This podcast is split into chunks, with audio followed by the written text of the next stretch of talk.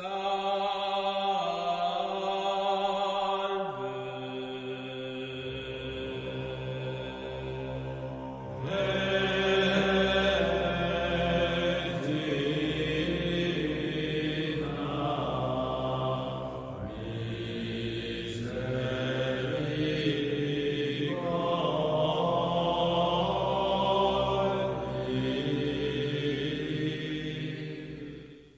Bonsoir mesdames, bonsoir mesdemoiselles, bonsoir messieurs. Je vous souhaite la bienvenue à tous et vous remercie d'être venus assister ou d'assister en ligne à cette rencontre doctrinale du Carrefour de l'Horloge que j'ai l'honneur de présider. Nous avons le plaisir de recevoir le président du CDH et du Parti national libéral, Henri de Lesquin, qui nous dressera un bilan politique de cette année particulièrement mouvementée que fut 2022 et nous parlera des perspectives, je l'espère, pleines d'optimisme et d'espérance pour le camp national de cette année 2023.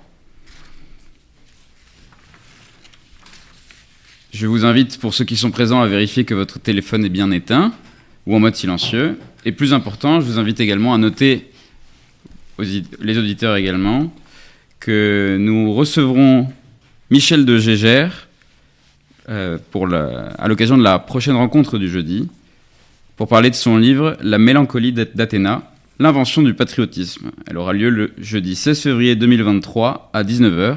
Michel de Gégère. Henri, vous avez la parole. Merci mon cher euh, Patrick Catelon. Euh, un mot quand même sur Michel de Gégère, qui est un ami et qui est surtout euh, un homme de grand talent. Hein, c'est sans doute un des meilleurs journalistes français, c'est certainement un des meilleurs journalistes français, et c'est un penseur de première classe. Donc venez vraiment nombreux à cette rencontre du jeudi qui s'annonce passionnante. Alors, amis de la résistance française et de la réaction républicaine, euh, le sujet qui m'a été imparti par notre ami euh, Pierre Milan, euh, secrétaire général du CDH, qui malheureusement n'a pas, pas, pu venir pour des raisons personnelles, est très vaste. Et donc je vais être obligé de le traiter à bride abattue, en étant peut-être encore plus péremptoire que d'habitude, mais vous aurez l'occasion de demander des précisions au cours des questions, ou éventuellement de vous reporter à d'autres exposés, d'autres textes que j'aurais pu faire. Aujourd'hui, euh, donc 19 euh, janvier 2023, c'est la grève. Ce qui pose deux questions d'actualité immédiate. La grève est-elle légitime?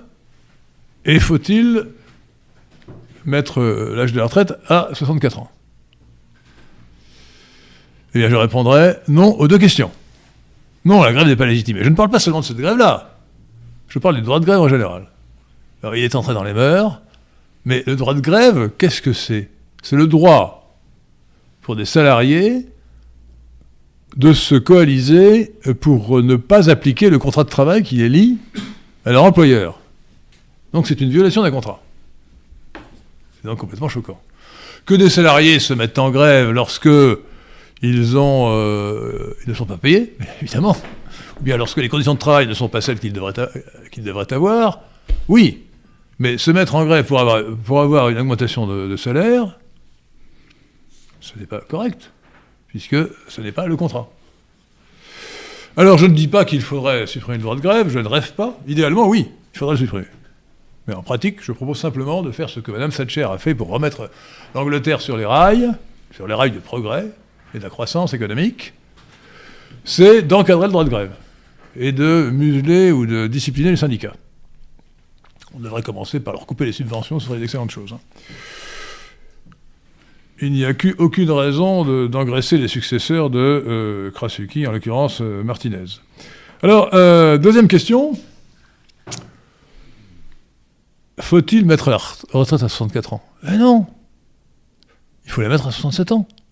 Comme en Italie. Compte tenu de l'allongement de l'espérance de vie, du vieillissement de la population, il est indispensable de repousser l'âge de la retraite. Mais en réalité, ce n'est pas la proposition que nous faisons. Notre programme, n'est-ce pas, Patrick N'est pas celui-là. Notre programme, c'est de faire en France ce qu'on a fait en Suède. C'est euh, le projet euh, du professeur Jacques Bichot. C'est-à-dire, je lis ce qui est dans notre programme, euh, retraite par points, liberté de l'âge du départ, neutralité actorielle pour le calcul des pensions. On part quand on veut, avec quand même un âge limite vers le bas, 60 ans. Et plus, plus tard on part, plus on a accumulé de points. Ça s'appelle en, suédois le compte notionnel, c'est-à-dire qu'on accumule des, des, créances qui résultent des cotisations qu'on a faites. Et plus on part tard, moins on a hélas une espérance de vie longue, donc plus euh, on, va, on, va toucher d'argent. Donc ça donne, c'est parfaitement juste, et c'est parfaitement équilibré. Par définition, c'est équilibré. Donc c'est la bonne solution. C'est celle-là qu'il faudrait pour la France, et c'est le programme du PNL. Alors, euh, évidemment, ce qui aggrave les choses pour les retraites, c'est la crise démographique. Elle n'est pas nouvelle. En 1979, nous avons publié un livre, Le défi démographique. Euh, on voit bien euh, l'effondrement que représente le titre astucieusement.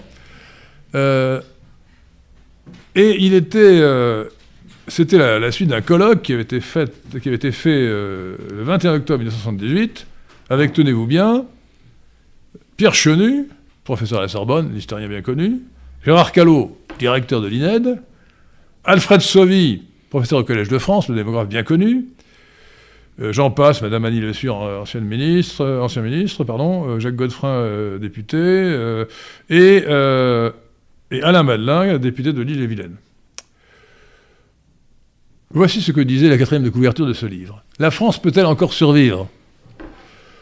Avec moins de deux enfants par famille, le renouvellement des générations n'est plus assuré. Je vous rappelle qu'il faut 2,1. C'est-à-dire qu'il faut qu'une femme ait en moyenne un peu plus de deux enfants, puisque à cause des décès euh, en bas âge, avant euh, que les enfants arrivent à la période de fécondité eux-mêmes, euh, donc c'est 2,1.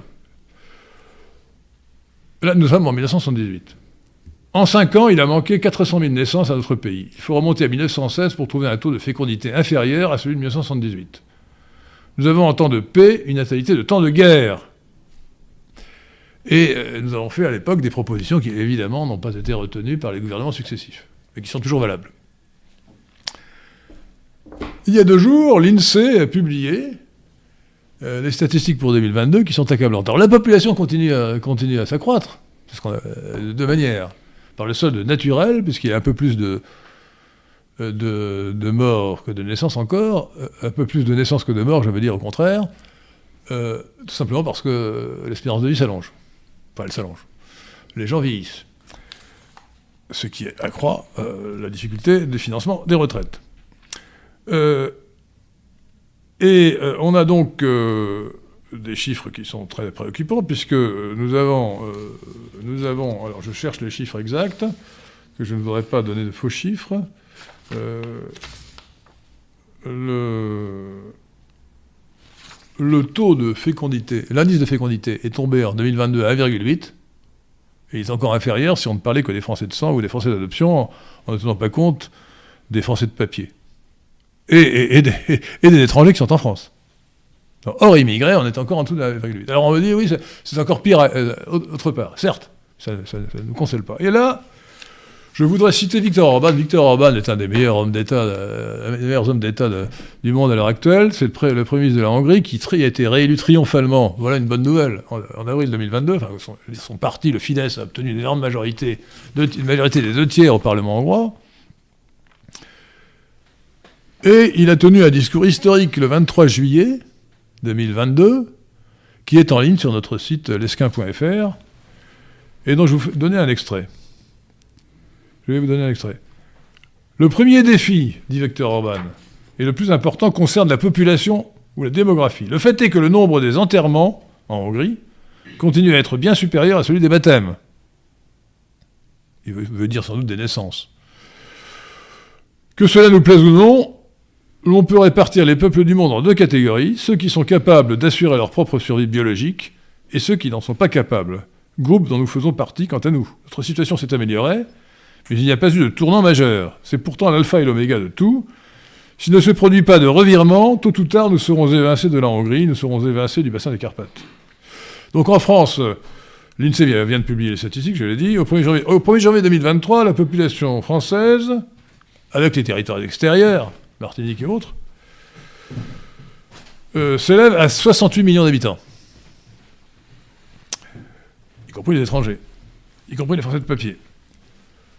En 2022, l'indice de fécondité a encore baissé, pour tomber à 1,80, je l'ai dit. Il serait encore plus bas si donc on excluait les Français euh, inassimilés et les étrangers. il est inférieur donc nettement au seuil de renouvellement de, génération qui est de 2,1. Le solde naturel, écart entre les naissances et les décès, a été de 56 000 seulement. Son plus bas niveau, tenez-vous bien, depuis la fin de la Seconde Guerre mondiale. Le solde migratoire, différence entre les entrées et les sorties, a été officiellement de 160 000. Donc très supérieur au solde naturel de 56 000. Encore est-il sous-estimé puisqu'il ne tient pas compte de l'immigration illégale. Par définition, elle n'est pas dans les statistiques. Ce sont les chiffres du grand remplacement. Il est en cours, il faut l'arrêter et même l'inverser, en passant d'un solde migratoire positif à un solde migratoire négatif. C'est notre programme. Passer de plus de 100 000, x moins y égale plus de 100 000, ou 160 000, à moins de 100 000. En 10 ans, 2 millions d'immigrants en moins. Le grand remplacement ne concerne pas seulement la France. Il a été symbolisé aux États-Unis par l'élection à la présidence des États-Unis de Barack Obama. Barack Hussein Obama, un mulâtre, fils d'un congoïde du Kenya, de, religion musulmane. Et euh, ça, c'était en, c'était en 1980, c'était en, euh, en 2008, pardon, c'était en 2008. Et il vient d'être symbolisé d'une manière euh, exemplaire aussi euh, par euh, la nomination au poste de Premier ministre en 2022, donc l'année dernière, de l'Indien de religion hindoue, Rishi Sunak, qui avait prêté serment comme député sur le Bhagavad Gita. Alors, je n'ai rien contre le Bhagavad Gita, c'est un très beau livre, un extrait du Mahabharata, mais c'est de l'hindouisme. C'est une grande religion, c'est pas la nôtre, c'est pas la religion de l'Europe, pardon, de l'Occident ni d'ailleurs de, l'Orient, ni d'ailleurs de, la Russie. C'est très symbolique. Alors vous me direz, si vous êtes euh, un peu attentif, que nous avons eu bien Léon Blum, Léon Blum qui était aussi un halogène euh, en 1936. Ça ne nous a pas réussi. Hein. Alors, euh, lorsqu'un halogène accède à la tête du pays sans que personne ne proteste, c'est que le grand emplacement est déjà accompli dans les esprits. Pour ce qui est de la natalité, la première chose est d'interdire l'avortement plutôt que de l'inscrire dans la Constitution comme certains l'ont proposé. Il faut mettre fin à la Shoah des enfants français, qui se poursuit depuis la loi du 17 janvier 1975, que nous devons à l'horrible Simone Veil. L'avortement est la mise à mort d'un enfant innocent décidé par son propre mère. C'est un infanticide. Hormis de rares exceptions, comme lorsque la, vie de la mère est mise en danger, ou lorsque la conception est due au viol, ce qui est très, très rarissime, la loi ne devrait pas l'autoriser. Alors là, je vous ai parlé de la France, euh, accessoirement, euh, j'ai dit un mot de, des États-Unis et de l'Angleterre. Mais je voudrais vous parler, pour le plan, sur le plan démographique, de deux pays beaucoup plus imposants, la Chine et l'Inde. la première nouvelle de 2023, c'est que la Chine va être moins peuplée que l'Inde, avec 1,4 milliard millions d'habitants dans les deux cas. En réalité, il faut savoir que très certainement, euh, l'Inde a doublé euh, la Chine depuis, euh, depuis longtemps, depuis un certain temps, parce que les, chiffres de la population indienne sont peut-être approximatifs, mais certainement moins approximatifs que les statistiques chinoises qui sont frelatées. En Chine, pour la première fois officiellement, la population a diminué en 2022.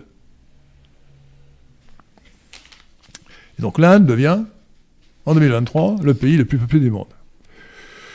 Euh, je dois dire que ce, symbole est important parce que euh, les Occidentaux, je ne parle pas des érudits qui sont attirés par la philosophie, euh, la religion hindoue, ou ceux qui sont attirés par l'exotisme, mais en général, on sous-estime l'Inde grande civilisation, et on, surestime la Chine, qui est une civilisation beaucoup moins grande.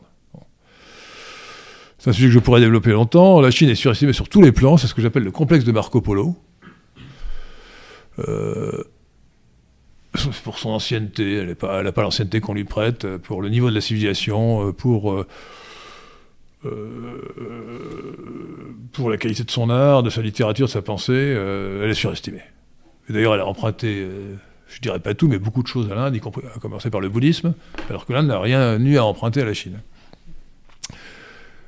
Et pour ce qui est de l'économie, je soutiens que si l'on veut avoir les vrais chiffres, du PIB chinois, il faudrait diviser par le facteur pi.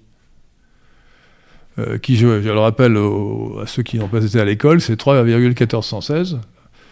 Euh, c'est une blague d'ingénieur, hein, mais bon, euh, divisé par 3, ça n'est pas du tout n'importe quoi, comme vous pourriez le penser. Avant l'effondrement de l'URSS en 1991, la CIA publiait régulièrement, tous les 4 ans, une estimation de l'économie de l'URSS. Et euh, à chaque fois, euh, elle estimait le PIB de l'URSS à 45%, alors quand, quand, il y avait des difficultés, c'était 43%, sinon c'était 47% de l'économie, de l'économie euh, du PIB américain. Lorsque l'URSS s'est effondrée après 1991, il y a eu un colloque d'économistes ex-soviétiques, rapporté par Valeurs Actuelles, ils ont tous dit, mais non, le vrai chiffre, c'était 15%. Le, PIB de l'Union soviétique, c'était 15%. C'était pas ridicule. Mais c'était le tiers de ce qui était annoncé officiellement. Et dans un pays communiste, cette surestimation résulte de deux facteurs. Premièrement, le mensonge, qui est organique à un régime marxiste, mais aussi le fonctionnement des statistiques. Parce que dans, un pays euh, communiste, euh, à tous les niveaux de la hiérarchie, c'est un pays très hiérarchisé, à tous les niveaux de la hiérarchie du, Parti communiste, des responsables euh, communistes, on est jugé sur ses résultats. Donc les chiffres sont gonflés à tous les niveaux.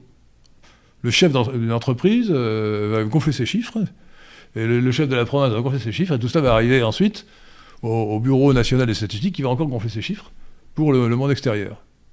Et d'ailleurs, un jour, parce qu'il avait forcé sur, le saké ou l'équivalent en Chine de l'alcool japonais. L'ancien Premier ministre de la Chine avait confié à l'ambassadeur des États-Unis euh, que ces statistiques étaient complètement bidons. Alors on a eu évidemment euh, un exemple extrême à propos du Covid. Hein. Alors en, Occident, chez nous en France, on a multiplié par 10 ou 20 les vrais chiffres du Covid, puisque les gens mouraient d'autre chose. le Covid pouvait accélérer la plupart du temps. Mais en Chine, c'est l'inverse. On a divisé par 10 ou par 100 ou par. Euh, et donc, euh, les gens qui estimaient que la Chine allait dépasser les États-Unis, euh, ou même qu'elle était aujourd'hui le deuxième pays du monde par la puissance économique, se trompaient et se trompent.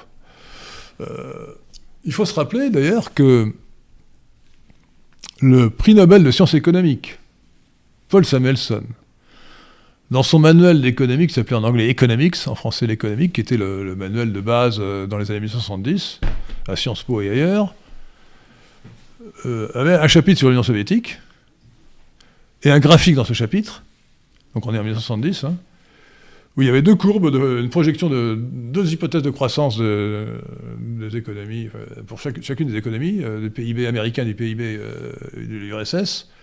Et la seule question était de savoir si le PIB de l'URSS dépasserait celui des États-Unis en 1990 ou en 2000. Vous voyez le sérieux des prévisions économiques. Et je dirais que cet économiste n'avait rien compris à l'économie. Il était prix Nobel de sciences économiques, il n'avait pas compris que ça ne pouvait pas marcher. S'il avait lu Hayek ou Mises, il aurait compris que ça ne pouvait pas marcher. Bon. Une économie marxiste, ne pouvait pas marcher. Donc cela vous montre la qualité des prévisions qu'on peut faire. Donc euh, je me rappelle aussi, lors dans les années 1970, on nous annonçait que c'est le Japon qui, qui, aurait été en tête, qui aurait dépassé les, États-Unis. Euh, aujourd'hui, on dit que c'est la Chine. On dit, de moins en moins que c'est la Chine, parce que dans les perspectives chinoises, il faut bien voir que euh, beaucoup de raisons justifient qu'on les revoie à la baisse en dehors du fait qu'il faut diviser par pi le, PIB officiel. Euh, la première raison, euh, évidemment, c'est la crise du Covid qui a sinistré l'économie pendant trois ans. Hein. La deuxième raison, euh, c'est que la Chine a bénéficié tout simplement de la transition, qui fait que les économies sous-développées, premièrement, peuvent copier les autres euh, les économies développées et faire du rattrapage. Deuxièmement, bénéficient de la meilleure démographie possible. Parce que la transition démographique fait qu'ils n'ont plus d'enfants et qu'ils n'ont pas encore de vieux. Donc la, part de la population active est énorme. Aujourd'hui, la Chine, c'est fini. Maintenant, il y a de plus en plus de vieux. Il y a très peu d'enfants, ils ont un taux de indice de fécondité de 1,1, mais ils ont, très, ils ont, très, peu de vieux. Et donc, euh, le vieillissement de la population, évidemment, ne va pas favoriser l'expansion démographique. Et puis, il y a toutes sortes de raisons. Le, fait que le Parti communiste resserre son emprise sur l'économie va évidemment dissuader euh, beaucoup d'investisseurs. Euh, on a vu d'ailleurs le malheureux Jack Ma qui a créé Alibaba, qui était une, énorme entreprise, équivalent d'Amazon, qui a été mis au pas. bon, ça n'a pas envie de, se lancer dans, l'entreprise. Hein. donc la Chine la, Chine euh, a été vraiment. Euh, euh,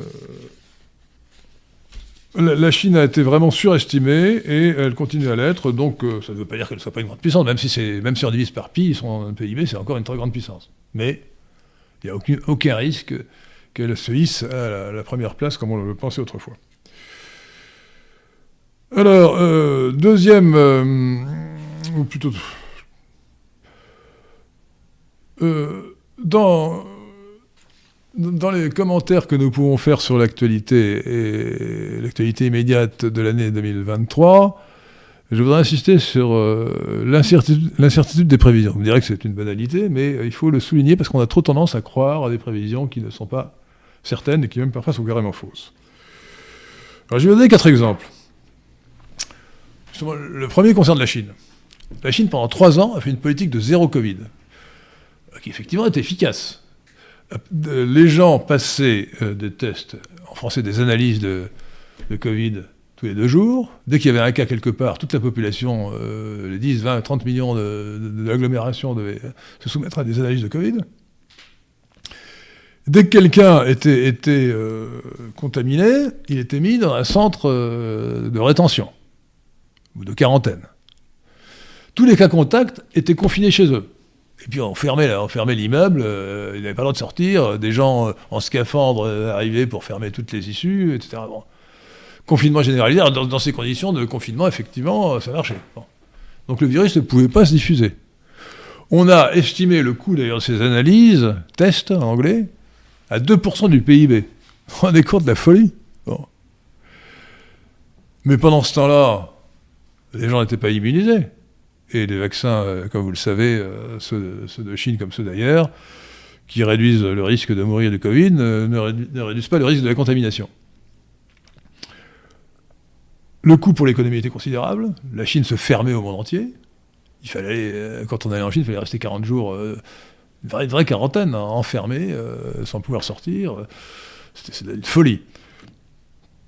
Or, alors on a dit que c'était parce que les Chinois avaient vu la Coupe du Monde de balle au pied, et qu'ils avaient vu qu'ailleurs, euh, dans le monde, bah, les gens étaient sans masque, les uns contre les autres, en train de regarder les équipes s'affronter, euh, et qui se disent, mais finalement, euh, la Chine n'a peut-être pas la, meilleure, la meilleure politique qui soit.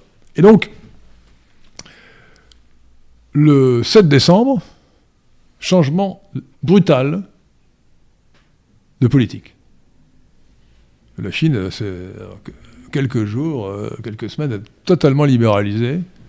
Elle a complètement abandonné sa politique. Alors évidemment, euh, le virus se répand partout et il y, a quand même beaucoup de morts. Beaucoup moins, beaucoup moins qu'on, beaucoup plus qu'ils ne le disent, beaucoup moins qu'on ne peut le penser, mais beaucoup de morts.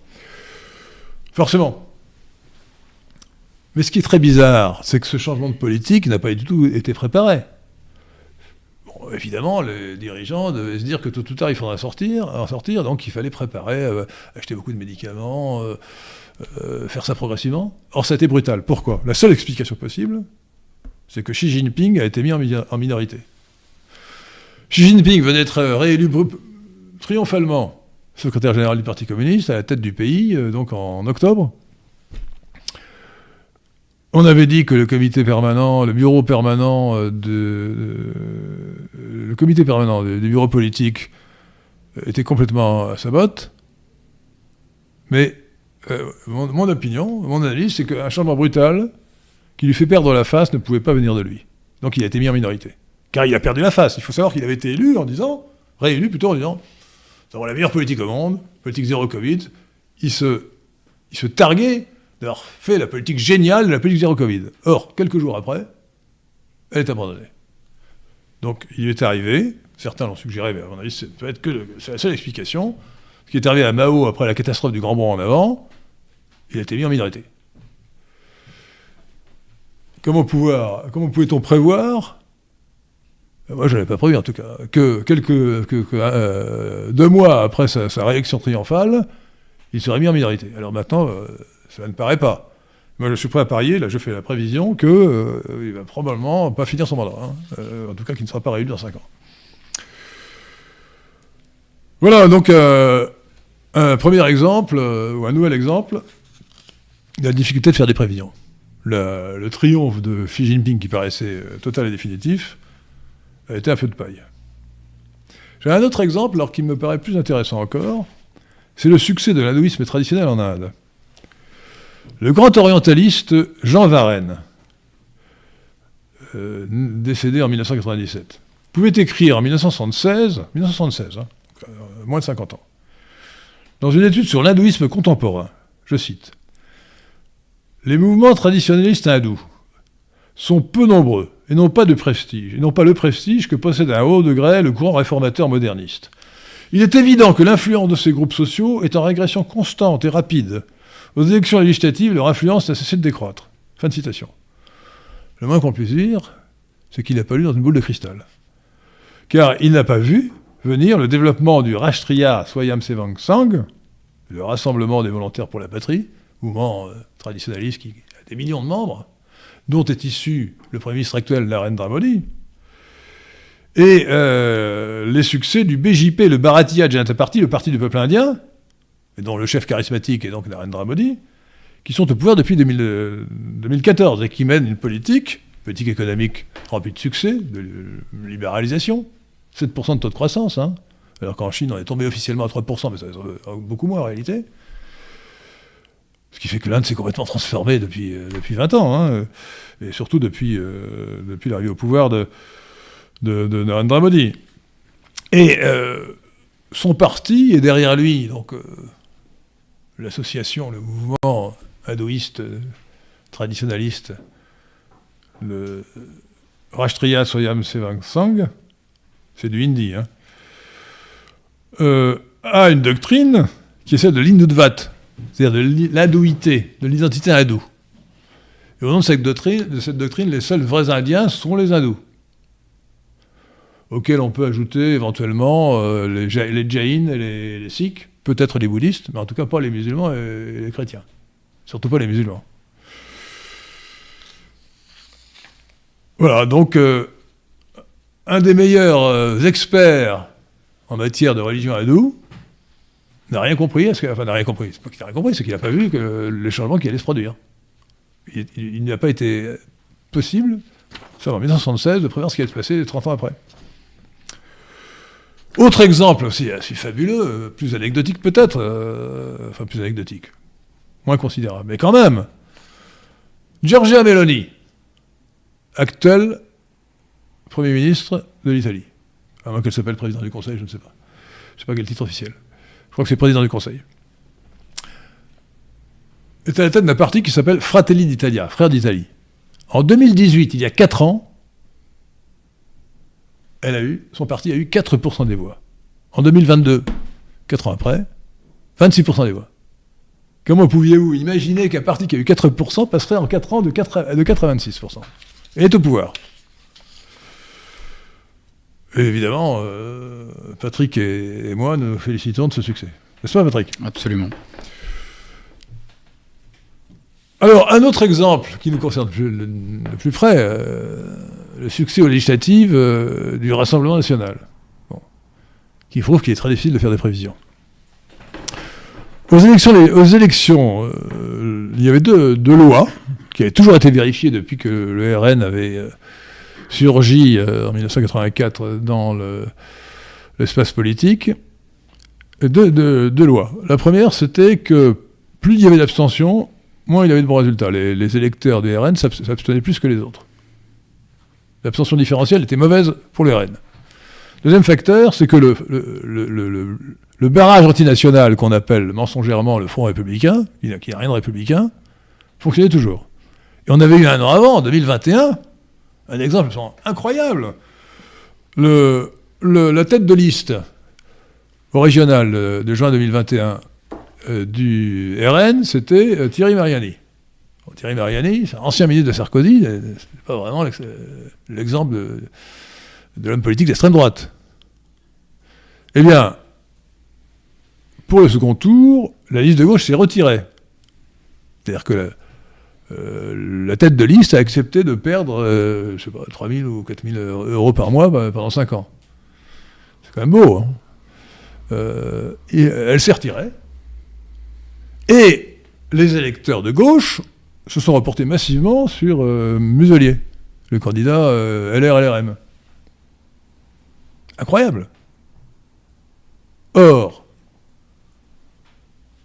euh, aux élections législatives, donc c'était 12 et 19 juin 2022, aucun de ces deux facteurs n'a joué. Incroyable. Comment voulez-vous On prévoit en général l'avenir en fonction de ce qui s'est passé.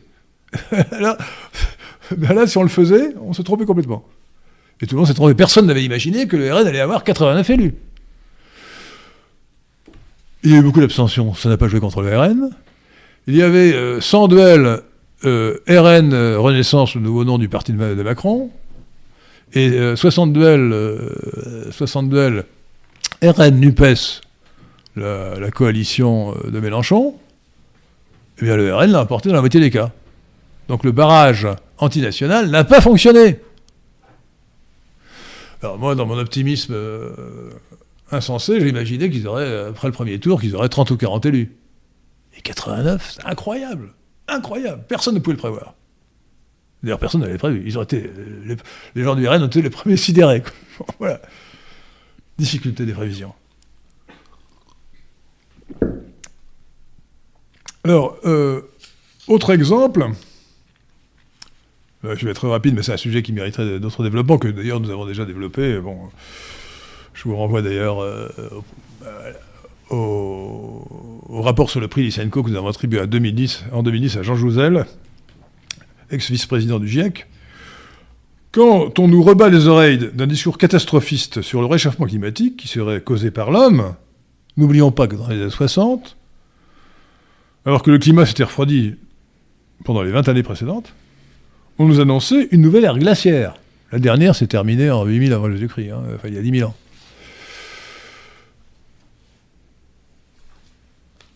N'oublions pas non plus, quand on parle de, la chaleur qu'il y a eu en 2022 en France, que la France représente à peine plus d'un millième de la surface du globe.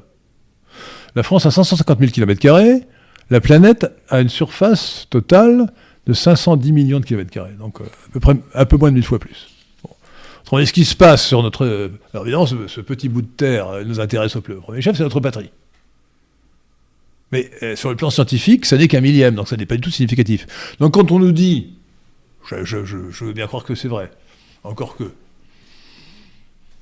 encore que, parce que vous savez, les, évaluations, euh, premièrement, les évaluations de la température moyenne du globe sont sujettes à caution. C'est un concept assez difficile à saisir en réalité. Deuxièmement, les instruments de mesure ayant changé, euh, l'évolution de la température moyenne du globe sur 100 ans est bon. Alors là, il s'agit de la température moyenne en France où on a peut-être des relevés euh, plus cohérents, on nous dit que c'est euh, l'année 2022 a été la plus chaude depuis 1900, depuis, depuis, euh, depuis 1900. Depuis 1900. Seulement dans le monde, c'est pas vrai. Pour le monde entier, ça n'est que la sixième année la plus chaude. Bon. Alors, qu'est-ce que ça veut dire? Quand même fait chaud l'année dernière, c'est vrai. 39 degrés à Saint-Caloguildo, où je passais mes vacances, sur, sur, les côtes de la Manche, c'est énorme. Mais euh, n'oublions jamais plusieurs choses élémentaires. Premièrement, il fait encore aujourd'hui moins chaud que lorsqu'on a appelé l'optimum médiéval en l'an 1000, lorsque les Norvégiens ont découvert le Groenland, qu'ils ont appelé Groenland, ce qui veut dire euh, comme green en anglais, Greenland, la terre verte. Il faisait plus chaud en l'an 1000 qu'aujourd'hui.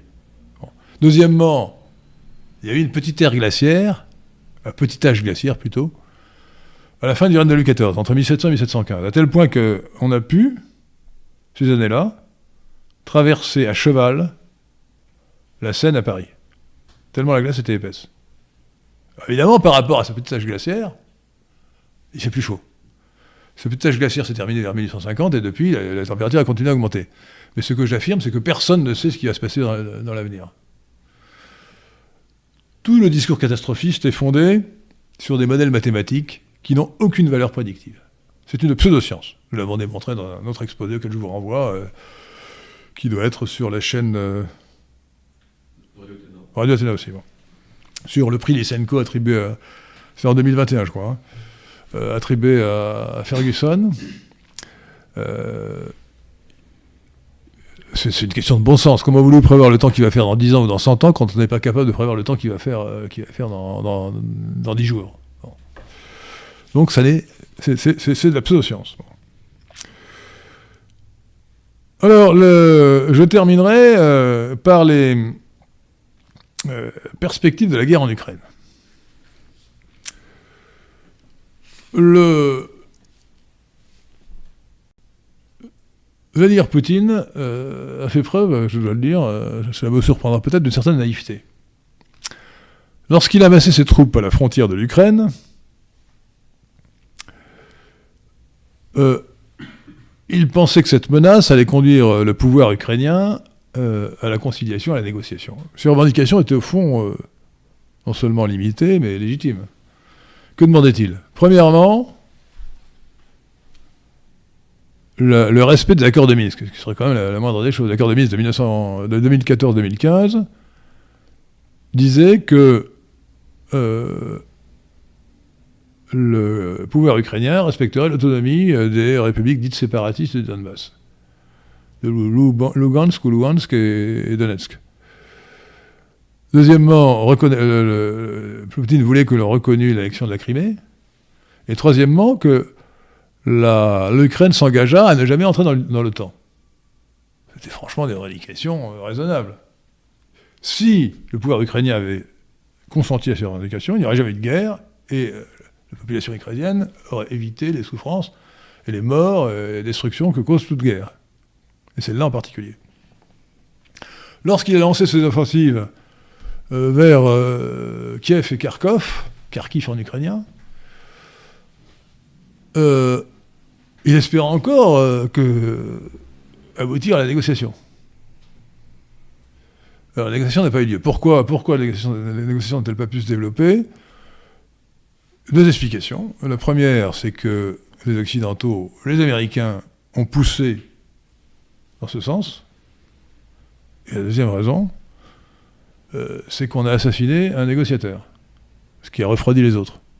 Il faut savoir que les nationalistes ukrainiens les plus extrémistes, les successeurs de Bandera, ont une tradition d'assassinat politique. Ce que ne pratique pas tout, le monde. Hein. Al-Qaïda ou l'État islamique euh, font des attentats aveugles, mais ils n'assassinent pas les hommes politiques du temps euh, où entre les deux guerres, euh, où l'ouest de l'Ukraine actuelle, la Galicie et la Volhynie appartenaient à la Pologne, les nationalistes ukrainiens, dirigés par Stefan Bandera, assassinaient le, ministre des Affaires étrangères polonais, le ministre de l'Intérieur polonais, etc. Ils ont assassiné récemment la pauvre Yulia, euh, comment s'appelle-t-elle Dugina. Dugina. non, c'était Yulia Julia Son prénom, peu importe. la, fille de... la, fille, la fille de Dugin. Et donc ils ont assassiné un, négociateur qui revenait d'Istanbul. Et évidemment, euh, ça refroidit les autres. Hein. donc euh, voilà. Aujourd'hui, les négociations ne peuvent plus avoir lieu. La guerre ne peut pas s'arrêter euh, de manière négociée. Pourquoi? Parce que la Russie a fini par comprendre qu'elle n'arriverait pas à un accord et elle a annexé quatre oblasts. Non seulement elle a annexé les deux républiques séparatistes du Donbass, mais elle a annexé, donc en plus de la Crimée, deux oblasts. Oblast veut dire région en russe ou en ukrainien, euh, les oblasts de euh, Zaporizhia et, l'autre c'est Kherson, Donc évidemment, ça, interdit tout accord. Hein. La Russie ne peut pas revenir en arrière et, rendre les, oblasts qu'elle a annexés. Alors, que va-t-il se passer? Pour le comprendre, il faut, euh, encore une fois, je pense, le mieux c'est de citer Victor Orban, toujours dans le même discours. Il disait La Hongrie est membre de l'OTAN. Et euh, nous partons du principe que l'OTAN est bien plus forte que la Russie et que pour cette raison, la Russie n'attaquera jamais l'OTAN. L'affirmation selon laquelle les Russes ne s'arrêteront pas à l'Ukraine est une fable. On comprend bien qu'elle soit soutenue par la propagande des Ukrainiens, dans la mesure où leur objectif est de nous impliquer, d'impliquer le plus grand nombre possible de pays de leur côté dans cette guerre, mais elle est dépourvue de, de toute vraisemblance. Je voudrais dire quelques mots sur les origines de ce conflit, sur ce que pouvait être sa motivation. Tout le monde le sait, la Russie a attaqué l'Ukraine, c'est un fait. Euh, je, fais une parenthèse personnelle pour dire, écoutez, euh, souvenez-vous de cette formule qu'on a prêtée à Montesquieu, mais qui est due en fait à, un historien du XIXe siècle. Le vrai responsable de la guerre ne sont pas euh, ceux qui l'ont engagée, mais ceux qui l'ont rendu nécessaire. Je ferme la parenthèse, je reviens à, à la citation de Victor Orban. Tout le monde le sait, donc la Russie a attaqué l'Ukraine, c'est un fait. Voyons maintenant quelle en était la cause. Les, Russes ont exprimé une exigence de sécurité très claire une exigence de sécurité. Ils l'ont même mise par écrit d'une manière peu courante en diplomatie. Ils l'ont adressé aux Américains ainsi qu'à l'OTAN. Ils ont demandé par écrit que l'Ukraine ne devienne jamais membre de l'OTAN, que l'Ukraine s'y engageât, que l'OTAN elle-même en donna l'assurance à la Russie, et que nous nous engageassions à ne jamais déployer sur le territoire ukrainien d'armes susceptibles d'atteindre le territoire russe. Les Occidentaux ont rejeté cette proposition et n'ont même pas été disposés à en discuter.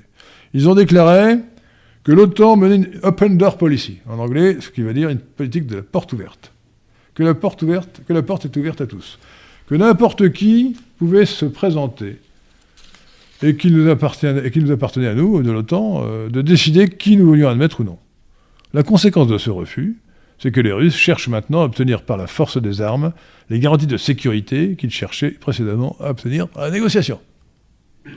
C'est clair. La stratégie de l'Occident, continue Orban, dans ce conflit repose sur quatre piliers. Le premier était que l'Ukraine ne pouvait pas gagner la guerre seule contre la Russie, tant mais qu'elle le pourrait avec l'entraînement fourni par les anglo-saxons et les armes de l'OTAN. La deuxième affirmation stratégique fut que les sanctions allaient affaiblir les Russes et déstabiliser le pouvoir à Moscou. le troisième élément stratégique fut que, bien qu'elle nous affectasse aussi, nous serions capables de gérer les conséquences économiques des sanctions, en sorte qu'elles feraient plus, de mal aux risques qu'à nous. La quatrième considération stratégique fut que le monde s'alignerait derrière, nous parce que c'était nous qui avions raison. Nous, l'OTAN. En conséquence, continue Orban, cependant, euh, la conséquence de cette merveilleuse stratégie, c'est que nous nous retrouvons aujourd'hui assis dans une voiture dont les quatre pneus ont crevé.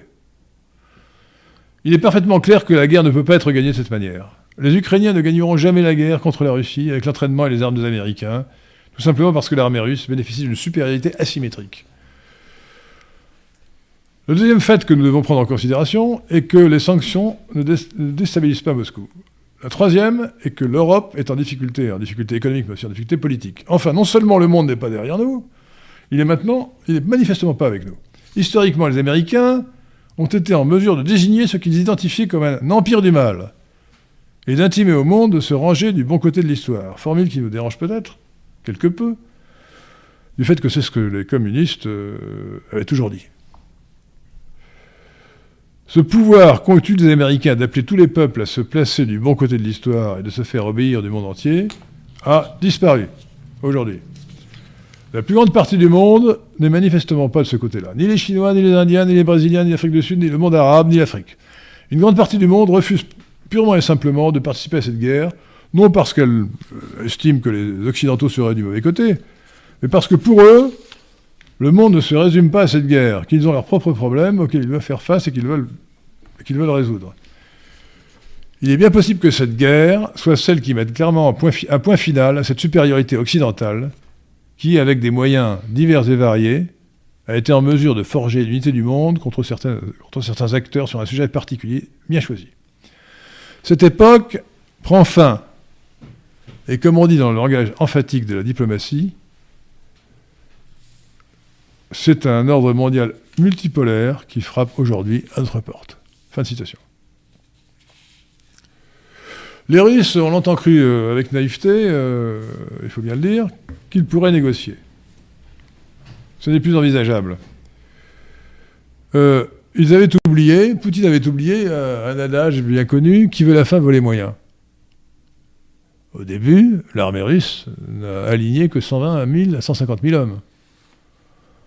Pour envahir un pays comme l'Ukraine, qui va avoir 35 millions d'habitants, qui fait 500 000 km, c'est un peu léger. Hein.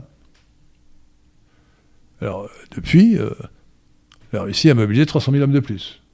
Et il est envisageable qu'elle en mobilise davantage et qu'elle mette sur le terrain un million d'hommes. Quand elle aura mis un million d'hommes sur le terrain, alors elle écrasera l'armée ukrainienne. C'est le plus probable. Euh, il ne semble pas que euh, l'évolution politique de la Russie conduise à, la volonté d'abandonner la conquête de l'Ukraine ou la guerre en Ukraine. Et le plus vraisemblable, c'est que les Russes sont obligés en 2023 de mettre les moyens nécessaires pour gagner cette guerre. C'est d'ailleurs probablement ce que, ce que signifie euh, la nomination de Gerasimov, qui est le chef d'état-major des armées, comme chef des opérations de l'Ukraine. Il prend les choses en main. On a dit, euh, est-ce vrai que la Russie va peut-être intervenir à travers la Biélorussie pour couper l'approvisionnement euh, pour couper l'approvisionnement euh, de l'Ukraine et des forces armées ukrainiennes depuis l'Occident? Ce qui permettrait d'accélérer la, fin de la guerre. Euh, en réalité, lorsque, lorsque les forces occidentales, lorsque les pays occidentaux donnent du matériel à l'Ukraine, ça n'a qu'un seul effet, c'est de retarder l'issue de la guerre. Il faut bien comprendre qu'il n'y a aucun rapport entre, pour les Russes entre l'Ukraine et les autres pays euh, situés, situés à l'ouest de l'Ukraine la Russie a commencé à Kiev euh, vers l'an 1000. C'est la conversion du prince euh, ou du roi Vladimir au christianisme qui a été le début de, la Russie. Euh, la Russie initiale, donc a mille ans, s'est divisée en trois. les grands Russes, Grande Russie, capitale Moscou, les Biélorusses, Biélorussie, capitale Minsk, et les Malorusses ou Petits Russes, capitale Kiev il y a bien une, langue ukrainienne qui s'est séparée euh, progressivement des, deux autres langues russes, mais qui n'est parlée comme langue maternelle que par 60% de la population ukrainienne. Hein. Une grande partie des, Ukrainiens de nationalité sont en, enfin de nationalité, en dehors de ceux qui sont devenus russes après les conquêtes récentes, euh, ont le, russe comme langue maternelle, ne parlent même pas ukrainien. Et donc, euh, ce qui a provoqué la réaction séparatiste du Donbass, c'est justement, euh, justement euh, la politique euh, insensée et odieuse du pouvoir ukrainien d'interdire le russe. Alors que l'ukrainien n'a pas du tout la, les lettres de noblesse de la langue russe. Les, auteurs ukrainiens écrivent en russe. Hein. Gogol, Gogol qui était le, plus grand auteur ukrainien, écrivait en russe, pas en, ukrainien. La littérature ukrainienne, c'était pas grand-chose. Hein. Historiquement, Taras Bulba, le héros ukrainien, et même, et même Stepan Bandera, s'attaquaient à la Pologne. L'ennemi héréditaire des Ukrainiens, c'était les Polonais, et pas les Russes. Donc il y a aujourd'hui une, réécriture de l'histoire complètement débile. Euh, L'Ukraine n'a jamais existé comme État indépendant. Jamais. Euh, jamais avant 1991. Et l'entité ukrainienne actuelle est une création de Lénine de 1917. Une création composite. Euh, L'Ouest, l'Ouest qui, était euh, en Pologne, euh, dans le royaume des deux, nations, Pologne-Lituanie, qui a été ensuite, après le partage de la Pologne, en Autriche-Hongrie en partie, eh bien, lui est plus nationaliste, plus différent, parce qu'il parle ukrainien. Euh, mais euh, si l'on imaginait une, Ukraine euh, ramenée à elle-même, elle n'occuperait que la moitié du territoire actuel, autour de, Lvov, ou Lviv, comme disaient les Ukrainiens. ou Lemberg, comme disaient autrefois les, Austro-Hongrois. Donc, alors maintenant, sur que, doit-on prévoir le, plus probable, bien que je vous ai dit que les prévisions étaient impossibles, à moins qu'il y ait un retournement de la politique russe, euh, si les Russes font ce qu'ils doivent faire, ils ne peuvent que gagner euh, en y mettant le prix, en mettant les moyens nécessaires. Je pense, je, répète que la nomination de Gerasimov est un signe qui, qui montre qu'ils sont décidés à le faire.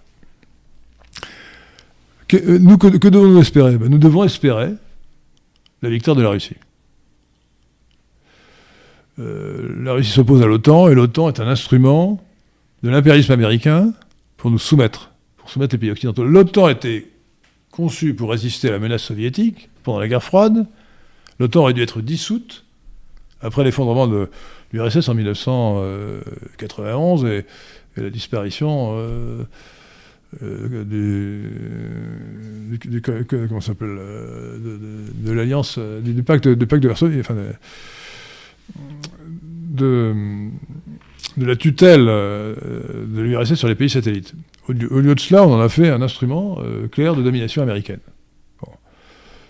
Et euh, l'Ukraine de Zelensky veut aussi entrer dans l'Union européenne, dans ce machin qu'on appelle l'Union européenne. Alors, euh, comme vous savez, nous sommes à fond pour le, Frexit. L'Union européenne est un machin qui ne coûte beaucoup, financièrement, mais aussi surtout politiquement et qui, n'apporte rien. Euh, une zone de libre-échange, et encore, euh, serait largement suffisante. D'ailleurs, les pays les plus riches d'Europe sont la Norvège et la Suisse, qui ont euh, le caractère commun de ne pas faire partie de l'Union européenne. J'accepte, le petit Luxembourg, qui, en raison de sa petite taille, n'est pas significatif. Alors, en conclusion, donc, restons toujours méfiants vis à -vis des prévisions. Euh, Vladimir Poutine a une, formule, une formule très juste. L'Occident, c'est-à-dire la coalition des pays rassemblés dans l'OTAN, sous, la houlette des États-Unis, c'est l'empire du mensonge. Oui, nous vivons dans l'empire du mensonge. Pas seulement pour le climat, hein, dans tous les domaines. Dans son domaine, ce discours récent, euh, Vladimir Poutine a dit Mais comment euh, nous, Chez nous, il y, a, un père et une mère, et non pas un parent un et un parent deux, comme dans les pays de l'Union européenne. la Commission européenne persécute, a persécuté, persécute la, la Hongrie de Viktor Orban parce que le Parlement hongrois a adopté une loi interdisant la propagande pour le changement de sexe et l'homosexualité dans les écoles. Protection de l'enfance me paraît quand même la moindre des choses. Et chez nous, c'est l'inverse. Euh, je vous rappelle que Blanquer, euh, l'ancien ministre, euh, fait une circulaire euh, pour dire que euh, si un enfant voulait changer de sexe, les, enseignants devaient l'accepter et ne devaient pas prévenir ses parents. C'est monstrueux. Alors si Henri veut s'appeler Henriette, il faut accepter. Oui.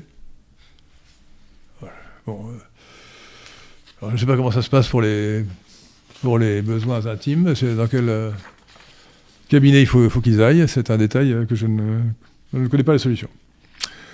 Et comme l'avenir euh, est inconnu, il s'ensuit que le défaitisme qui sévit trop souvent à droite, et surtout à l'extrême droite, à droite de la droite, est une erreur intellectuelle.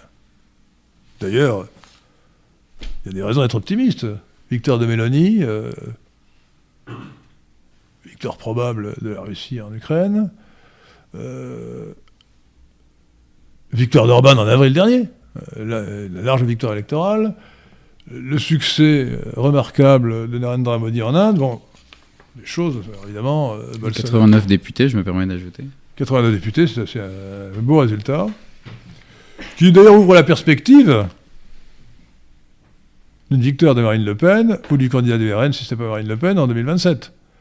On pouvait dire de manière sûre, en 2017 et en 2022, que dans un duel Macron-Marine Le Pen, Marine Le Pen serait forcément battue. C'était sûr. Mais on n'a pas cette certitude pour 2022, pour 2027. On a même, euh, sérieusement, euh, l'hypothèse qu'elle puisse gagner. Donc, euh, le défaitisme est une erreur intellectuelle. Comme l'a écrit feu Michel Poniatowski, l'avenir n'est écrit nulle part, sauf dans la pensée de Dieu, mais qui nous échappe.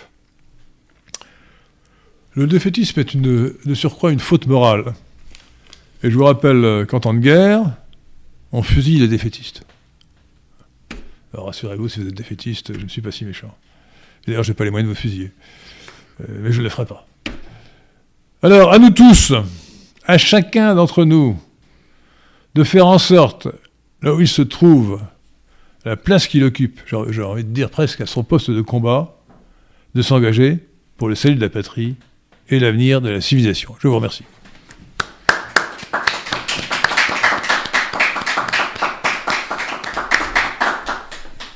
Merci beaucoup Henri pour votre exposé. Euh, y a-t-il des questions dans la salle? Et s'il n'y a pas de questions dans la salle, Richard, avez-vous... Si, si, euh, monsieur... Ah si, si, monsieur, pardon, pardon, j'avais pas vu. Oui, bien dans le micro. J'ai euh, une question euh, par rapport à, à l'Assemblée nationale. Est-ce que vous pensez qu'une dissolution soit envisage- envisageable, voire souhaitable? Écoutez, c'est une question di- di- difficile. Alors, forcément, euh, elle, elle est possible. Elle, est- elle est possible, euh, juridiquement, euh, le président de la République, qui malheureusement est actuellement Emmanuel Macron, euh, a le pouvoir à tout instant de dissoudre. Euh, que se passerait-il s'il dissolvait? Je n'en sais rien. Tout dépend des circonstances. S'il a réussi à faire croire que le pays est bloqué par l'obstruction de- des oppositions, il pourrait peut-être s'en tirer un peu mieux, améliorer sa, se rapprocher de la majorité. Parce qu'il n'en a pas. La majorité relative, c'est pas une majorité. Ce n'est pas une majorité. À l'heure actuelle, il n'a pas intérêt à le faire.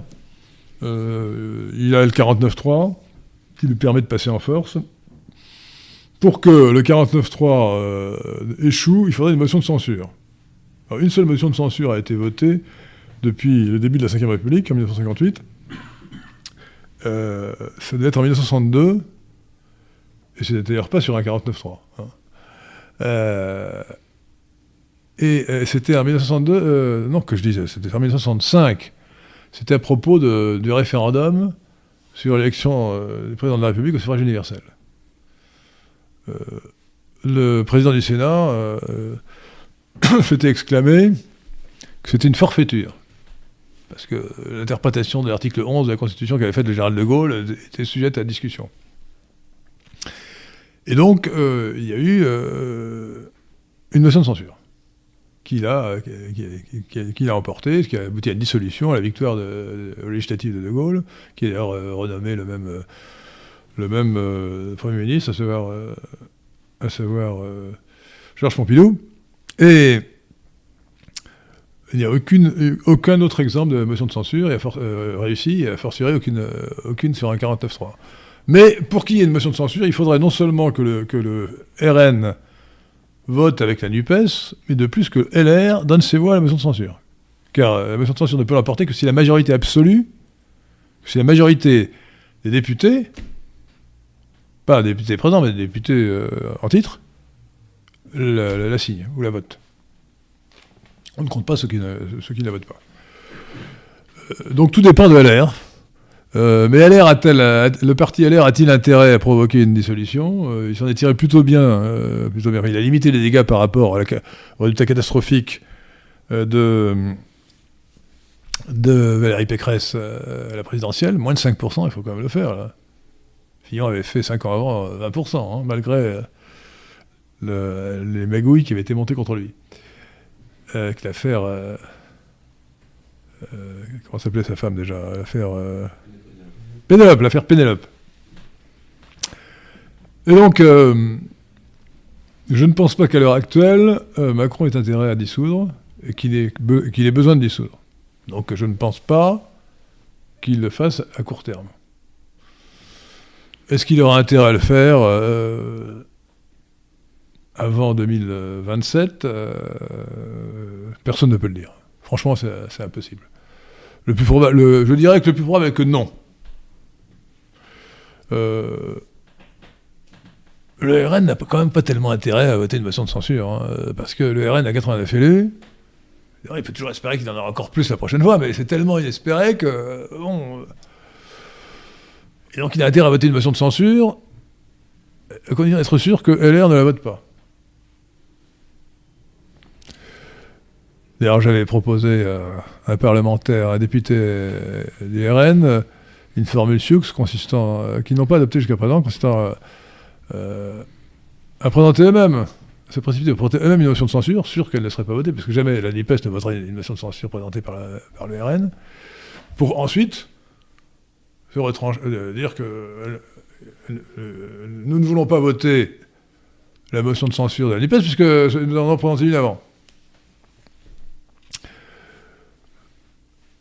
Donc, je, pour l'instant, je pense que ça va. Alors, on a évoqué un autre scénario plus, plus rocambolesque c'est que Macron euh, démissionne pour se représenter. Alors là, c'est un. Je vous invite à regarder la Constitution, je crois que c'est l'article 15, je me trompe peut-être. On dit que un président ne peut pas faire euh, plus de deux mandats consécutifs. Alors s'il démissionne, il y aura intérim du président du Sénat, donc euh, Larcher, hein, pardon, Gérard Larcher, euh, dont les méchantes langues disent que ce n'est pas une flèche. Euh, et euh, est-ce que, est-ce que est-ce qu'on peut estimer que cet intérim représente un mandat qui ne serait pas le mandat suivant Honnêtement, je pense que le Conseil, constitutionnel n'accepterait pas la. enfin, on peut difficilement lui faire confiance à ce Conseil constitutionnel. Hein. Euh, présidé par Fabius. Euh, mais euh, le, texte n'est pas clair, il y, a, une ambiguïté. Ça m'étonnerait quand même que Macron prenne un risque pareil. parce qu'il risquerait d'écourter son mandat. peut-être il pourrait le faire éventuellement, à la rigueur, six mois avant la, fin du mandat. il pourrait tenter, tenter le coup. Pour essayer de se représenter. En s'accrochant aux branches. Mais ça me paraît quand même peu probable. Euh, donc euh, sur le plan juridique, ce n'est pas certain, mais ça me paraît probable quand même qu'on ne considérerait pas que l'intérim du président du Sénat euh, signifie qu'il n'y aurait pas mandat consécutif. Je crois que deux mandats consécutifs, c'est deux mandats normaux consécutifs. C'est l'interprétation la plus logique. Mais à la lettre, c'est pas évident. Voilà ce que je peux dire en réponse. Une autre question Merci pour votre exposé. Une question pour rester dans le domaine de la politique. Voyez-vous des. J'en suis pas sorti, hein. Disons dans le thème de la politique politicienne actuelle, euh, considérez-vous qu'il reste des personnes de droite sincères et authentiques dans le parti LR depuis la nomination ou l'élection plus exactement de Ciotti Ou bien est-ce que tous ces suiveurs euh, sont à considérer comme une croix de transmission de LREM et euh, finalement ne sont plus sincèrement de droite? Oui, alors il y a des vraies, des vraies personnalités de droite. Euh, Bruno, Bruno Retailleau est un homme de droite. Un homme de centre droit. Je le connais bien. Je l'ai fréquenté autrefois quand il était au MPF. Et que malheureusement j'y étais aussi. Personne n'est parfait. C'est une erreur de jeunesse. Enfin, de jeunesse, n'exagérons pas. Euh, et, donc, Retailleau est un homme de centre droit, honnête. Ce qui n'est pas toujours le cas en politique, comme vous le savez peut-être. Hein. sincère, vraiment de droite. On va dire un bon exemple. Lorsque un, député de la NUPES ou de LFI euh, euh, congoïde, qui doit être euh, de Guinée, me semble-t-il, non Non, j'ai oublié le nom, a fait un discours à l'Assemblée nationale en faveur des, immigrés illégaux qu'on appelle les migrants. Ce qui est choquant, entre parenthèses, de la part d'un immigré. Un immigré devrait quand même être un peu plus discret. Mais passons. L'insolence des immigrés n'a pas de limite, en l'occurrence le député RN Grégoire de Fournin s'est écrié qu'il retourne en Afrique. évidemment, c'était un pluriel, qu'il retourne ILS, euh, retourne en, Afrique, c'est-à-dire que, que ces, migrants qui veulent nous envahir, ces prétendus migrants qui veulent nous envahir, retournent en Afrique. Réflexion de bon sens. Il n'a pas dit qu'il retourne en Afrique en s'adressant au député lui-même. Bon, moi, j'aurais bien, je trouve que les deux exceptions sont parfaitement valables. Hein. Je, réémigrerais bien ce député infâme. Hein. Euh, mais le procès verbal de l'Assemblée nationale a fait l'interprétation tendancieuse en mettant au singulier, il a été sanctionné. Bon. Alors, ce candole de, de Derek Ciotti, qui est une saloperie, il faut dire ce qui est. Hein. c'est une saloperie à tous égards. Hein. D'ailleurs, il fait du Sarkozy, c'est tout dire. Hein. Euh, a dénoncé le racisme de Grégoire de Fournas. Eh bien, Renaud Retailleau a défendu Grégoire de Fournas. Ce n'est pas du tout raciste. Donc je regrette beaucoup que euh, Bruno Retailleau ait été battu à l'élection de euh, la présidence de LR, ça n'augure rien de bon pour LR. Rien de bon. Hein. je, doute que LR puisse se ressaisir étant donné le choix qui a été fait. S'il n'y a pas d'autres questions pour l'instant dans la salle, Richard, avez-vous des questions Avez-vous pu, pardon, recueillir des questions de nos auditeurs? Oui, Nous avons Rami Cher qui demande à Henri quelle est la différence entre Madame Mélanie et ses prédécesseurs? Elle ne veut pas sortir de Schengen, de l'euro, de l'OTAN et de l'UE. Elle est pro-américaine et soutient avec zèle l'Ukraine. Tout cela est vrai. Tout cela est vrai, euh, mais bon, euh, par exemple, euh, par exemple, elle vient de de supprimer les notions de parent 1 et de parent 2 pour établir la notion de, père et de mère, ce qui est quand même élémentaire, vous me direz, mais ça n'existait pas. Euh, elle est, euh, elle est, euh, elle est clairement de, droite dans ses convictions. Je, pense que sa politique pro-américaine est due au fait qu'elle a été financée par la droite américaine. Hein. donc lorsque Bannon est venu en Europe, il n'est pas allé voir la Ligue de Salvini, qui est pro-russe. Il est allé voir et, euh, Madame Mélanie. Euh, alors, d'autre part, elle n'est pas spécialement européenne, mais euh, tactiquement, pour être élue, elle a fait des concessions. Alors, je crois que sur ce sujet, comme sur beaucoup d'autres, en politique, il faut adopter un principe simple qui est d'ailleurs valable dans toutes les décisions de la vie, c'est le principe du moindre mal. Le principe du moindre mal. Le mieux, c'est le moindre mal. Voilà. Euh, euh, par exemple, par exemple euh, euh, Georgia Meloni a dit, formule célèbre, je suis Georgia, je suis femme, je suis mère, je suis italienne, je suis chrétienne. C'est beau. Alors, un esprit mal intentionné comme notre ami qui s'appelle Rami Cher. Voilà, aurait pu dire, oui, mais vous êtes, vous êtes mère, vous n'êtes pas épouse. Ah oui. Eh oui. Elle avait un enfant, mais euh, elle n'était pas mariée. Elle n'a jamais été mariée. Alors pas, elle n'est pas parfaite. Hein. Bon, euh, du point de vue des traditions, c'est pas quand même pas l'idéal. Hein. Bon, mais elle est quand même très bien. Elle est très bien. Euh, donc, donc je, je, crois que tout ce que vous avez dit est vrai. Ces critiques sont justes. Euh, il est possible qu'elle évolue d'ailleurs. Hein, alors sur le, sur le plan des relations avec les États-Unis, je pense qu'elle n'a pas de de changer parce qu'elle est très proche. Euh, je ne dis pas qu'elle est tenue par les Américains, mais euh, je pense qu'elle a passé un contrat d'alliance avec eux, enfin avec la droite américaine. donc elle n'a pas de changer. De, de, plus, elle est aussi très pro-israélienne, pour des raisons politiques aussi évidentes. mais elle représente ce qu'il y a de mieux en Italie. Hein. Euh, et puis alors c'est amusant parce que euh, elle vient, du parti euh, MSI, qui a été présenté comme un parti post-fasciste. Et oui, effectivement, d'anciens fascistes.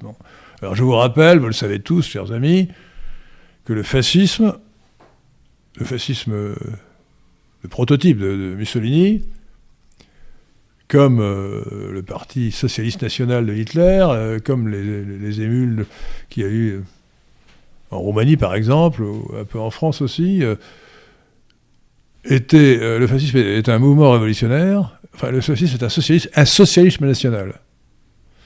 Un mouvement révolutionnaire qui voulait créer un homme nouveau. Donc le fascisme est de gauche. Et le fait qu'il se soit allié avec la droite ne change pas sa nature de parti de gauche, de force de gauche.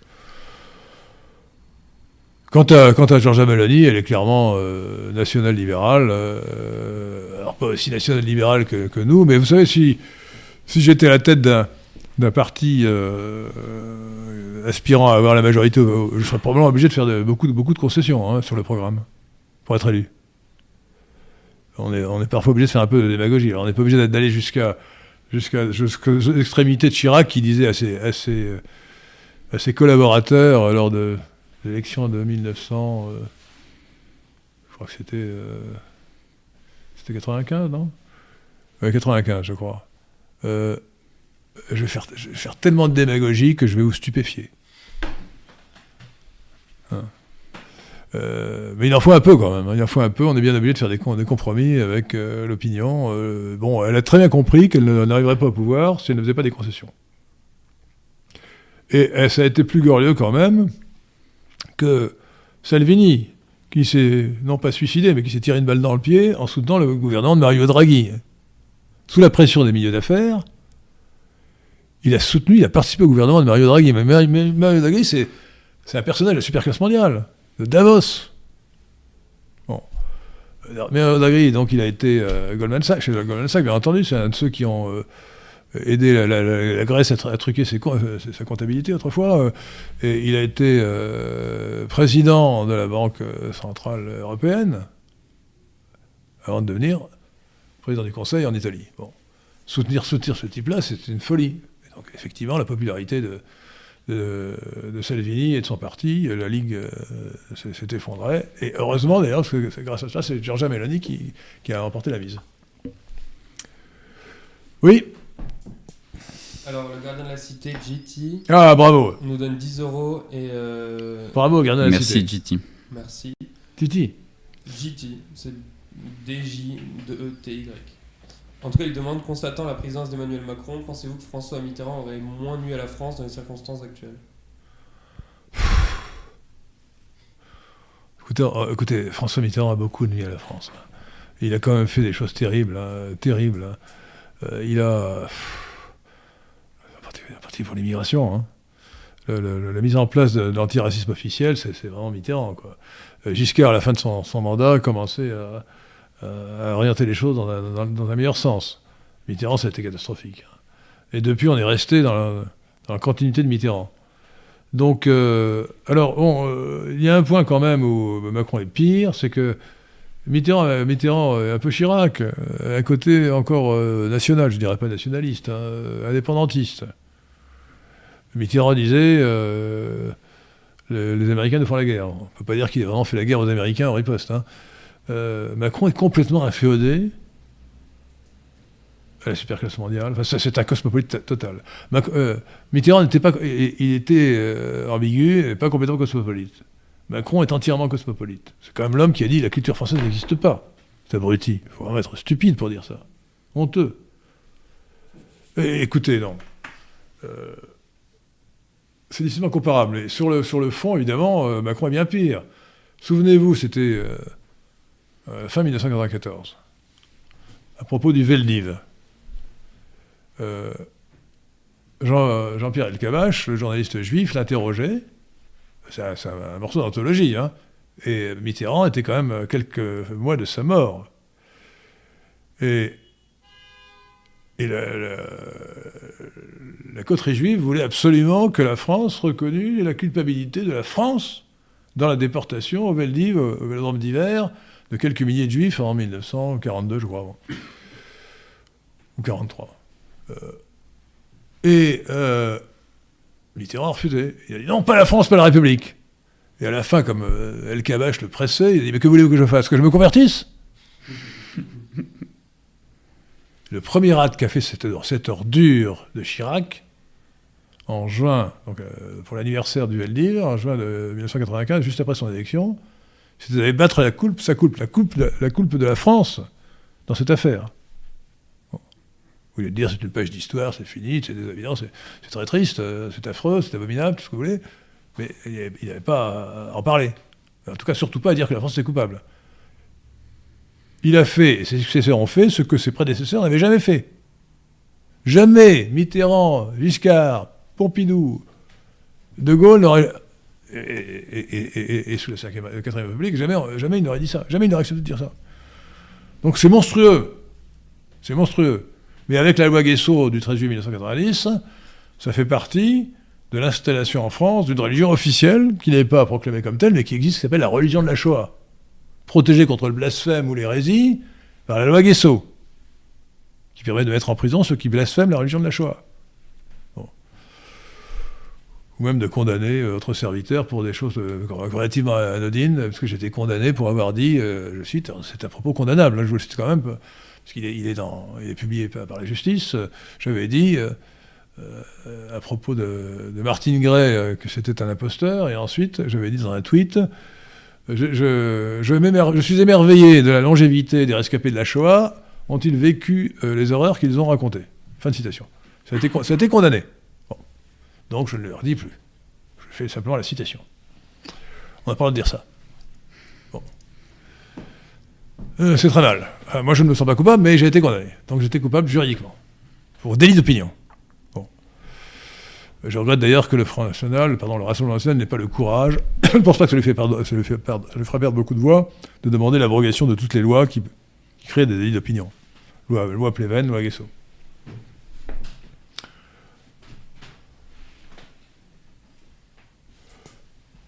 Edouard nous donne 5 euros. Merci Edouard. Euh, Henri, avez-vous déjà réussi à convaincre un gauchiste qu'il se trompe pour le convertir en homme de droite? Euh, je suis en train de me demander si j'ai réussi à convaincre un homme de gauche pour en faire un homme de droite. euh. Peut-être avec les vidéos en ligne, peut-être quelqu'un que vous Ah ne oui, non, mais, connaissez mais, pas. que, je ne connais, que je ne connais pas. Euh, j'ai certainement réussi à faire évoluer beaucoup de gens euh, pour en faire vraiment des hommes de... Je, je pense que euh, ce sera le sujet de, la- de- non pas de la prochaine émission de Radio Athéna, mais la suivante, avec euh, l'excellent Adrien Abosi. Nous allons parler de la maladie mentale qui est la gauche. La gauche, c'est une maladie mentale. Euh, qui repose sur le mensonge. D'ailleurs, c'est la gauche, c'est l'expression idéologique de l'utopie égalitaire. Et l'égalitarisme, c'est la négation de la, réalité humaine. Tout le monde sait que les, hommes ne sont pas les femmes, que les, hommes sont inégaux, qu'il y a des plus grands, des plus petits, des plus hauts, des plus laids, des, plus laids, etc. Bon, c'est- la vérité, c'est la nature. Bon, la gauche refuse ça. Donc il faut être malade pour être de gauche. Que cette maladie soit répandue ne prouve pas que ce soit une maladie. Euh, donc est-ce que j'ai fait évoluer des gens? Je pense que j'ai fait évoluer des gens. Oui, quand je pourrais même citer des gens dans ma famille qui ont évolué, qui étaient de gauche et qui sont devenus. euh, ils étaient macronistes, donc ils étaient de gauche, qui sont devenus de droite. Ouais. Donc j'ai donc dû avoir une certaine influence. La réflexion, euh, oui. Oui, je peux citer des noms. Enfin, non, je ne le citerai pas publiquement, mais oui, je, connais, je connais des personnes. Alors, cela dit, je vois pas. Est-ce que c'est grâce à mon influence? Euh, Peut-être. Mais j'ai vu des gens évoluer sous, sous mon influence, dans le contexte de mon influence, dans le bon sens. Et assez rapidement. Donc oui, je, crois. Euh, alors je, crois d'ailleurs que notre, notre arme, d'où la publication de notre compendium doctrinal qui s'appelle Sagesse des nationaux libéraux, vous verrez sur le site euh, lesquin.fr, Sagesse des nationaux libéraux, notre force, c'est que nous avons la force de la vérité. Ça, c'est très fort. En face, ils, ils nous mentent. Ils mentent. Alors, il faut donc, il faut donc, il ne faut pas hésiter, il faut pas faire de concession. Il faut, il faut dire, le marxisme est une pseudo-science, la psychanalyse est une pseudo-science, etc. Bon, euh, les modèles mathématiques euh, sont, de- sont une pseudo-science. Qu'il s'agisse d'épidémie, euh, de climat, euh, d'économie, pseudo-science. Oui? Avons-nous le temps pour quelques autres questions? Encore un peu de Euh, Allez-y, temps, mais il nous reste 5 minutes. Ouais. Dominus Noster demande la... La chute démographique est-elle chez une partie de la population causée par un nihilisme comblé par l'idéologie alarmiste climatique? Je crois que ça, peut jouer à la marge. hein. Mais le bobo qui se dit, moi je veux pas d'enfant parce qu'il est pour la décroissance, je crois que c'est très marginal. hein. Euh, c'est très marginal, c'est un phénomène très répandu. En Hongrie, en Hongrie ce phénomène-là est très peu répandu. Non, euh, les, causes sont profondes. D'abord, euh, c'est dû, à l'égoïsme, euh, consumérisme, comme on dit en, franglais. Euh, les gens ne veulent pas que leur niveau de vie diminue. Ou ils ne veulent pas avoir les, les mères euh, veulent rester libres, ne veulent pas. euh, C'est vrai que euh, pour une femme avoir un enfant, c'est 9 mois de grossesse, c'est- une épreuve d'une certaine manière. Bon, moi j'ai tendance à dire euh, aux femmes qui sont enceintes, euh, elles me regardent d'un air torf quand je leur dis alors quand vous avez de la chance d'être enceinte, vous vous rendez compte, c'est formidable, vous portez euh, en vous un être qui se développe et qui qui est sorti de vous. C'est quand même fantastique. Nous, les hommes, ne pouvons pas. Vous vous rendez compte? Enfin, pas encore en tout cas. Bon. Et. euh, je crois que c'est l'égoïsme. euh, une première raison évidente, c'est la déchristianisation. hein. Parce que moi, je connais quand même pas mal de familles euh, qui sont catholiques, et de- des vrais catholiques traditionnalistes. Bon, je, devrais pas 12 enfants. Et je crois que dans les familles chrétiennes, vra- vraiment catholiques, on a plus d'enfants. Ne serait-ce que pour des raisons que, j'ose dire, euh, techniques. Parce que euh, si on respecte les principes, euh, hein, la méthode de Gino n'est pas d'une efficacité totale. Quoi. Donc voilà. Mais bon, voilà. Donc c'est la, la disparition de la spiritualité, le matérialisme. Je crois que la cause générale, la plus simple pour dire, c'est le matérialisme. Voilà. Qui est, qui est l'absence d'idéal. Et notamment d'idéal spirituel, de religion. La perte de la foi, c'est aussi. Euh, Rami Cher, encore lui, demande quelle politique euh, adopter vis-à-vis de l'Allemagne et de la Russie si le PNL arrivait au pouvoir? Écoutez, le PNL, le, PNL euh, euh, est pour la paix. hein, pour la paix. Donc le PNL a une revendication inavouée, enfin si avouée d'ailleurs, que l'annexion de la Belgique et des îles normandes. Mais nous ne ferons pas la guerre pour annexer la Belgique et les îles normandes. hein. Nous essaierons de convaincre les Anglais de nous rendre les îles normandes et de, et de convaincre les Belges de se réunir à, la- leur vraie patrie, y compris les Flamands d'ailleurs. Euh, Les Flamands parlent d'une espèce de patois, il ferait beaucoup mieux de parler français. Euh, vous, savez ce savez ce que disent les Wallons de la langue flamande? Ils disent le flamand, ce n'est pas une langue, c'est une affection de la gorge. c'est très laid. Il paraît que le danois est encore plus laid, mais bon, euh, je plaisante un peu. Mais donc, donc non, la, paix, mais il faut surtout, surtout, la première chose, c'est de sortir de l'Union européenne, de l'euro bien sûr, sortir. Euh, alors, je, vous rappelle d'ailleurs que, comme nous l'avons dit, sortir de l'Union européenne, contrairement à ce qu'on pense, euh, je ne le ferai pas du tout de la manière euh, de, de hein, comme les Anglais. Euh, il faut immédiatement modifier l'article 55 de la Constitution pour établir la priorité de la loi nationale sur euh, tout le droit étranger, européen ou autre. Euh, interdire aux juges, sous peine de forfaiture, de faire passer un traité avant la loi, sauf si le traité est postérieur à la loi. À partir de là, euh, en réalité, c'est ce que j'appelle le Brexit, juridique. On n'a même plus besoin de. euh, on- n'a même plus besoin de. c'est une première étape qui dirait, conduira rapidement euh, à la rupture avec l'Union européenne, parce que jamais, jamais le- les autorités européennes, de l'Union européenne n'accepteront cela. hein. Voilà. Euh, il faut sortir de l'Union européenne, sortir de l'OTAN évidemment.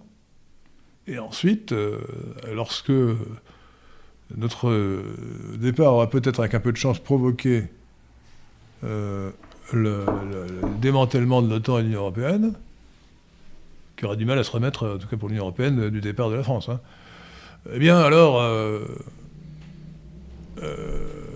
il faudra essayer de reconstituer une Europe des nations avec une, formule que j'ai proposée, vous trouverez le texte sur euh, le site du CDH, qui consiste à, hum, à passer une alliance militaire entre les pays de, de l'Ouest européen, euh, et puis une politique d'amitié avec la Russie.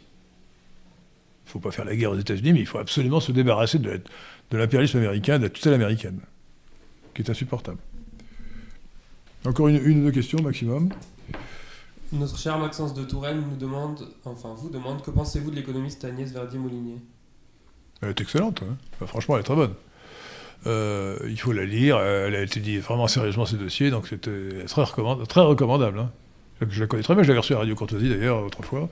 Non, c'est- un- Est-ce que c'est une économiste? C'est une experte de l'économie plutôt que une- véritablement. C'est pas une théoricienne de l'économie, c'est une praticienne de l'économie. Et elle est remarquable. ouais. Une dernière question. Une dernière question, allons-y. François Gévaudan euh, demande Vous qui avez été à Madagascar récemment, qu'en est-il des îles éparses françaises? On parle d'une bisouveraineté franco-malgache sur nos territoires de l'océan Indien. Ce serait un scandale. C'est- vraiment encore une proposition scandaleuse de Macron. Euh, dans, le genre, euh, la femme Sarkozy avait abandonné l'espace marin autour de, de Clipper- Clipperton pour faire plaisir au Mexique. Tout ça pour obtenir une concession sur le jugement de, de cette femme qui était la complice d'un assassin, euh, d'un mafieux mexicain. Bah, C'était complètement incroyable. quoi. Vraiment, euh, nous avons des, chefs d'État euh, lamentables. euh, donc euh, il faut absolument refuser, euh, s'opposer en tout cas à cet abandon de souveraineté. Et dénoncer cet abandon de souveraineté si euh, il devait avoir lieu. Très bien, merci beaucoup Henri. Mesdames, Mesdemoiselles, Messieurs, cette rencontre doctrinale touche à sa fin. Euh, je remercie Henri de Lesquin pour euh, d'être venu et de nous avoir euh, dispensé de son exposé. Euh, je remercie Pierre de Tirmont et Richard Guimau pour euh, la technique, la réalisation et l'organisation. Et moi je remercie Patrick Catelan d'avoir brillamment présidé cette conférence. Merci beaucoup. Voilà. Merci Très bonne soirée à tous. et bonne année. Et bonne année, oui, Nous n'avons pas, encore- nous n'avons pas encore dit bonne année, mais ça va de soi. effectivement. Bonne année à tous. J'aurais dû, commencer par bonne Excellente année. santé.